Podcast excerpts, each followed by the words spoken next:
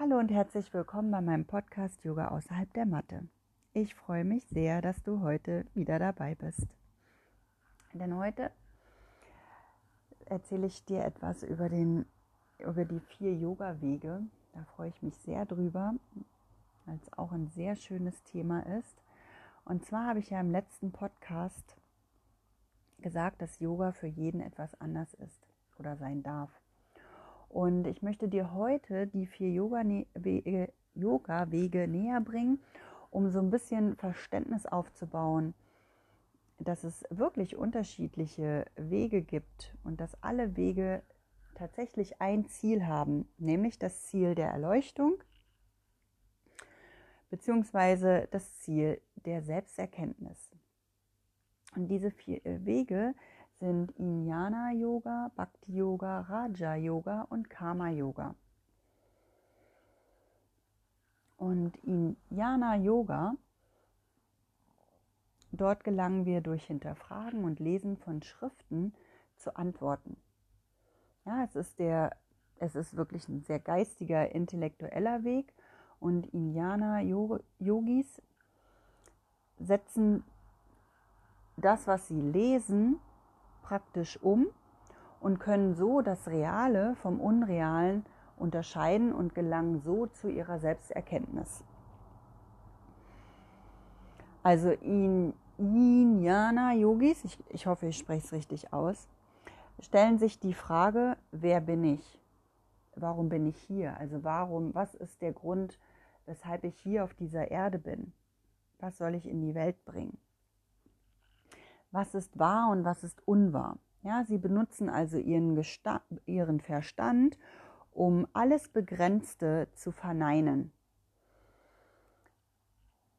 Und das machen sie, also mein Yoga-Lehrer, Ausbilder hat immer gesagt, neti, neti, nicht dies, nicht das. Ja, also neti, neti, ich will also alles, was mich begrenzt, will ich ja loslassen, um Freiheit zu gelangen, um mein Selbst zu sehen, um meine Erleuchtung zu erlangen. Ja, also neti neti, nicht dies und nicht das ist meins.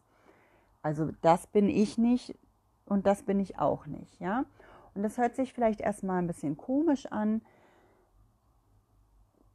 Aber ich glaube, dass du das selber vielleicht auch schon mal erlebt hast. Nämlich, du hast vielleicht einen Buch gelesen oder ein Post Podcast gehört über, weiß ich nicht, über mehr Bewusstheit in deinem Leben zum Beispiel. Und wenn du das liest oder hörst, dann denkst du darüber nach und entscheidest dich vielleicht zu sagen, ach Mensch, das probiere ich mal aus. Ja? Und dann integrierst du das in deinen Alltag und probierst es aus und schaust, was es mit dir macht und entscheidest dann danach für dich, ja, das ist cool, das, das entspricht mir. Oder du entscheidest, nee, das geht überhaupt gar nicht, das ist nicht meins. Und das ist völlig in Ordnung. Genauso machen das die Indianer-Yogis und kommen so ihrem Kern immer näher. Ja? Denn das Problem unserer heutigen Zeit ist, dass wir so viele Nachrichten und Informationen konsumieren und am Ende gar nicht mehr wissen, was richtig und was falsch ist. Ja, wir lassen viel zu viel und viel zu oft andere für uns denken. Und dadurch fühlen wir uns innerlich oft abgeschnitten von uns selbst. Und es gibt so ein cooles, ähm, wie sagt man, ähm, ach, jetzt, mir fehlen die Worte. Äh, Projekt, sagen wir es mal. äh, probier mal eine Woche lang aus, keine Nachrichten zu konsumieren weder auf sozialen Netzwerken noch im Fernsehen, Radio, Zeitungen und verbinde dich durch diese gewonnene Zeit mehr mit dir. Also in der Zeit, wo du sonst Nachrichten konsumierst, ich weiß nicht, man konsumiert vielleicht ein, zwei Stunden, vielleicht auch drei Stunden Nachrichten am Tag. Und diese Zeit, lass es nur eine Stunde sein, mach da einen Spaziergang. Und schau einfach mal, ohne, also in dieser Stille, ja, zu sein oder auch mal nichts tun, ja, ist man auch sehr mit sich, ähm, mit sich alleine sozusagen. Schau da einfach mal, was ist das? Was kommt da bei dir hoch, wenn du mit dir alleine bist? Wie lernst du dich mehr kennen, wenn du plötzlich einfach nur da sitzt, eine Stunde und nichts tust oder eine Stunde spazieren gehst? Ja, was ist deine Wahrheit? Ich habe dieses, oder naja, Projekt ist es bei mir nicht mehr. Als diese Corona-Zeit angefangen hat letztes Jahr im März, war das schon so eine sehr verunsichernde Zeit für mich. Ich wusste nicht, ja, wie geht's auf Arbeit weiter? Wie kann ich meine Kinder und mich vor diesem Virus beschützen? Wie geht es mit meinen sozialen Kontakten weiter und so weiter und so fort. Ja, also es hat ganz viel Ängste natürlich hervorgebracht ähm, und auch nochmal so ein kleines Umdenken und bevor Corona war, haben wir regelmäßig, also, ein, also fast täglich Nachrichten geschaut. Ich und die Kinder. Weil ich es einfach wichtig finde, dass die Jugend auch sieht, was in der Welt so passiert. Und dass eben nicht immer alles nur schön und toll ist. Und als dann Corona kam und im, in allen Nachrichten nur noch darüber berichtet worden ist und ich auch nicht das Gefühl hatte, dass wir dort gut aufgehoben waren im Sinne von, das wird schon wieder, sondern eher, für mich war es eher so eine Angstmacherei, habe ich dann entschieden, für mich keine Nachrichten mehr zu konsumieren. Also und das schon ziemlich bald, ich glaube schon ab Juni ungefähr letzten Jahres, habe ich keine, also gucken wir keine Nachrichten mehr. Also unser Fernseher ist sowieso fast nur noch aus. Auch im Radio höre ich keine Nachrichten mehr. Und das, was ich mitkriege auf sozialen Netzwerken, das reicht mir voll und ganz. Und dennoch sage ich nicht, dass es nicht Corona gibt. Im Gegenteil, ich kann, konnte dann für mich schauen, wie kann ich mit Corona leben, so dass es mir, meiner Familie und den Menschen, die ähm, mir wichtig sind, gut damit leben können. Ja, also was ist denn meine Wahrheit zu dieser Pandemie? Ja, und äh, das ist total interessant und deswegen möchte ich dich einfach einladen, das hier einfach mal auszuprobieren vielleicht, weil letztendlich hat sich ja nach einem Jahr noch nicht wirklich viel geändert und auch wenn wir mittlerweile auch wieder andere Katastrophen haben, über die berichtet werden, ist doch dieses C-Thema sehr präsent immer noch. Genau, also das war Jnana Yoga. Dann kommt Bhakti Yoga, Yoga des Herzens. Bhakti Yoga ist das Yoga der Hingabe, das Yoga des Herzens. Und vielen Menschen fällt es immer schwerer, mit Liebe auf die Dinge und Probleme zu schauen. Wir werden leider immer kopflastiger und verbinden uns seltener mit unserem Herzen und äh, treffen auch von hier nicht mehr unsere Entscheidungen. Ja, oft treffen wir unsere Entscheidungen vom Kopf her, aber nicht vom Herzen. Und um dich wieder mehr mit deinem Herzen zu verbinden, kannst du regelmäßig meditieren ich empfehle dir dazu äh, gerne die Meta-Meditation, ich glaube Podcast 23 war es, zu machen.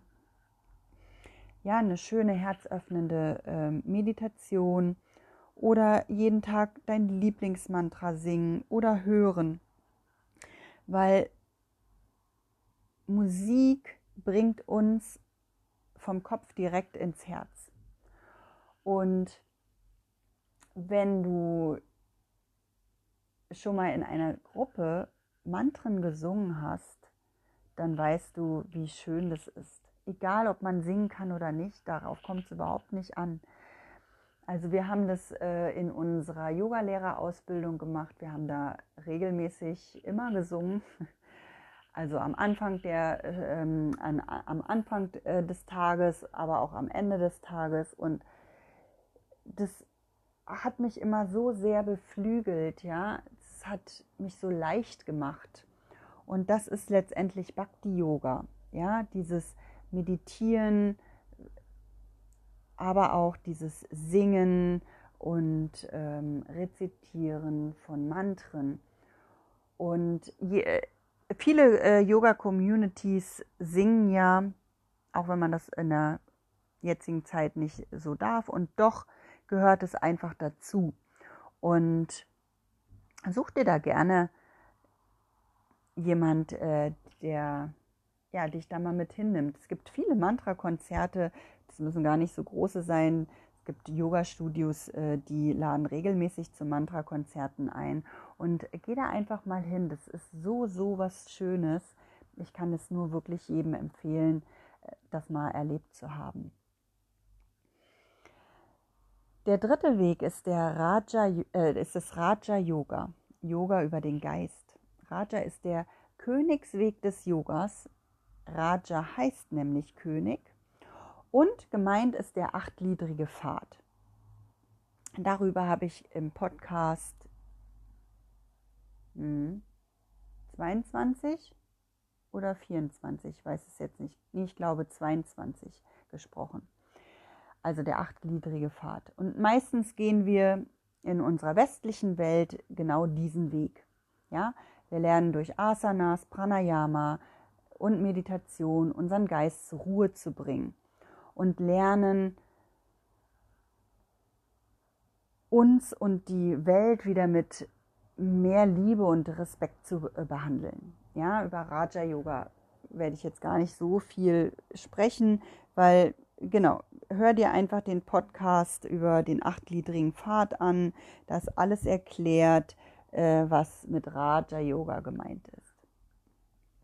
Der vierte Weg ist, ist Karma Yoga, Geschick des Handelns. Jede Handlung hat eine Folge, also Aktion und Reaktion. Und egal, ob sie gut oder böse ist. Ja? Wenn ich also in bester Absicht etwas für jemanden mache, dann mache ich das aus freien Stücken.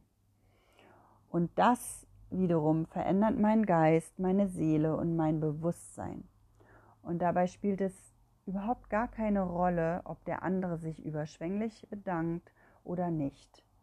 Denn ich handle selbstlos und im Sinne des Gemeinwohls. Ja, das ist Karma Yoga. Und jede Handlung wird vom Universum gespeichert und kommt auf jeden Fall zu uns zurück. Ja?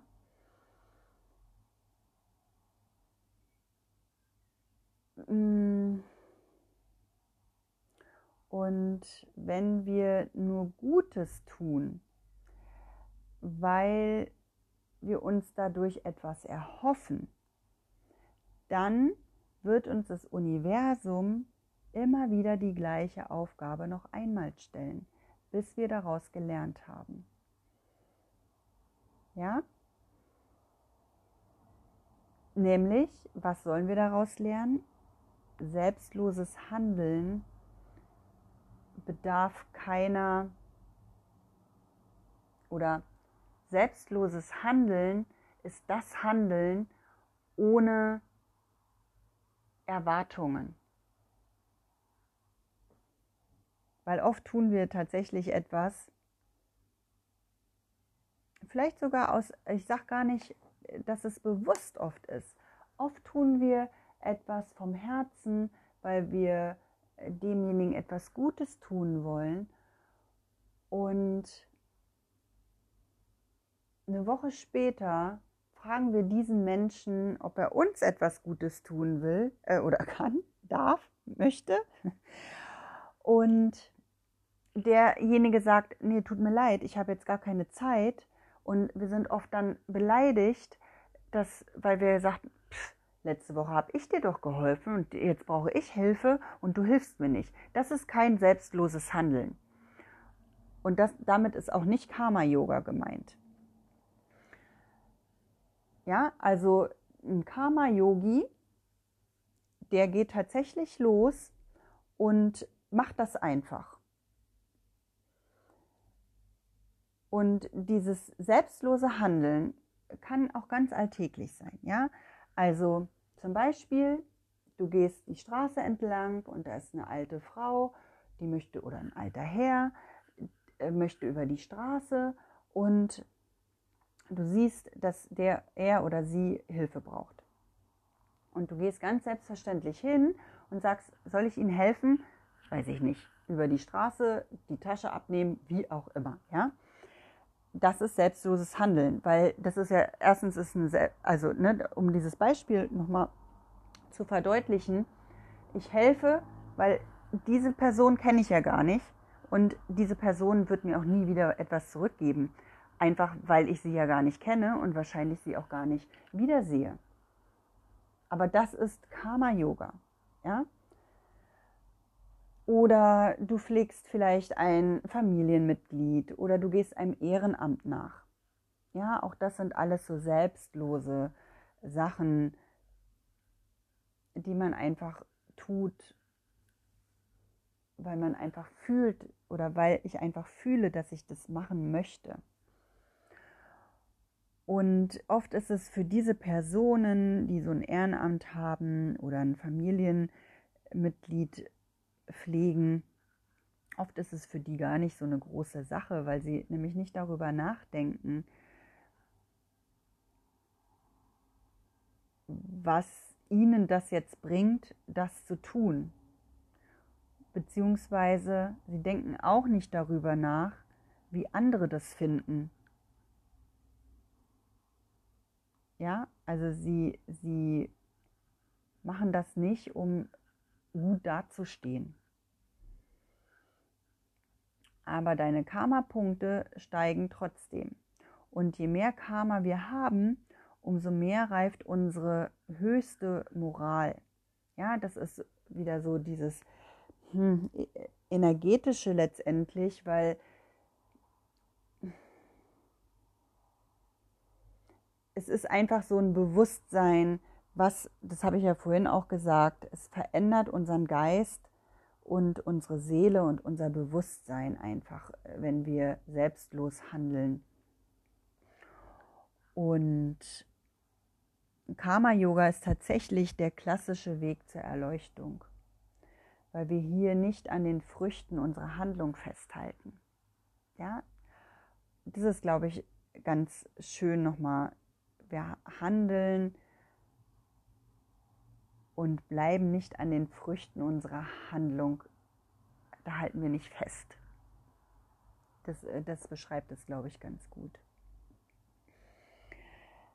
Ja, ich hoffe, ich konnte dir diese vier Wege des Yogas ein bisschen näher bringen und vor allen Dingen, dass du hier auch noch mal siehst, es müssen nicht nur Asanas sein. Ich kenne so viele, jo also so viele Menschen, die ähm, wirklich auch auf anderen Wege zu sich selbst finden. Und ich glaube auch, dass die Wandlung dorthin geht.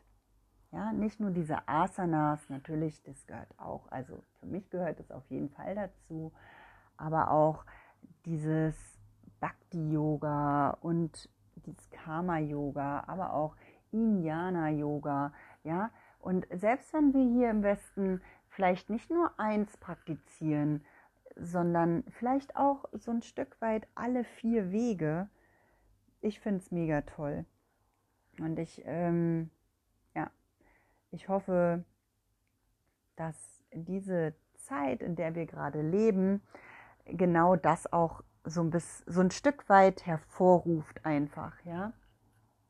Sich wieder mehr mit uns selbst zu verbinden. Genau. Jeder geht seinen eigenen Weg und jeder Weg zu uns selbst wird die Menschheit freundlicher machen und die Welt friedlicher. In diesem Sinne, Satnam, komme deiner Wahrheit und deinem Kern näher. Pass schön auf dich auf. Ich wünsche dir alles Liebe. Bis nächste Woche. Namaste, deine Monique.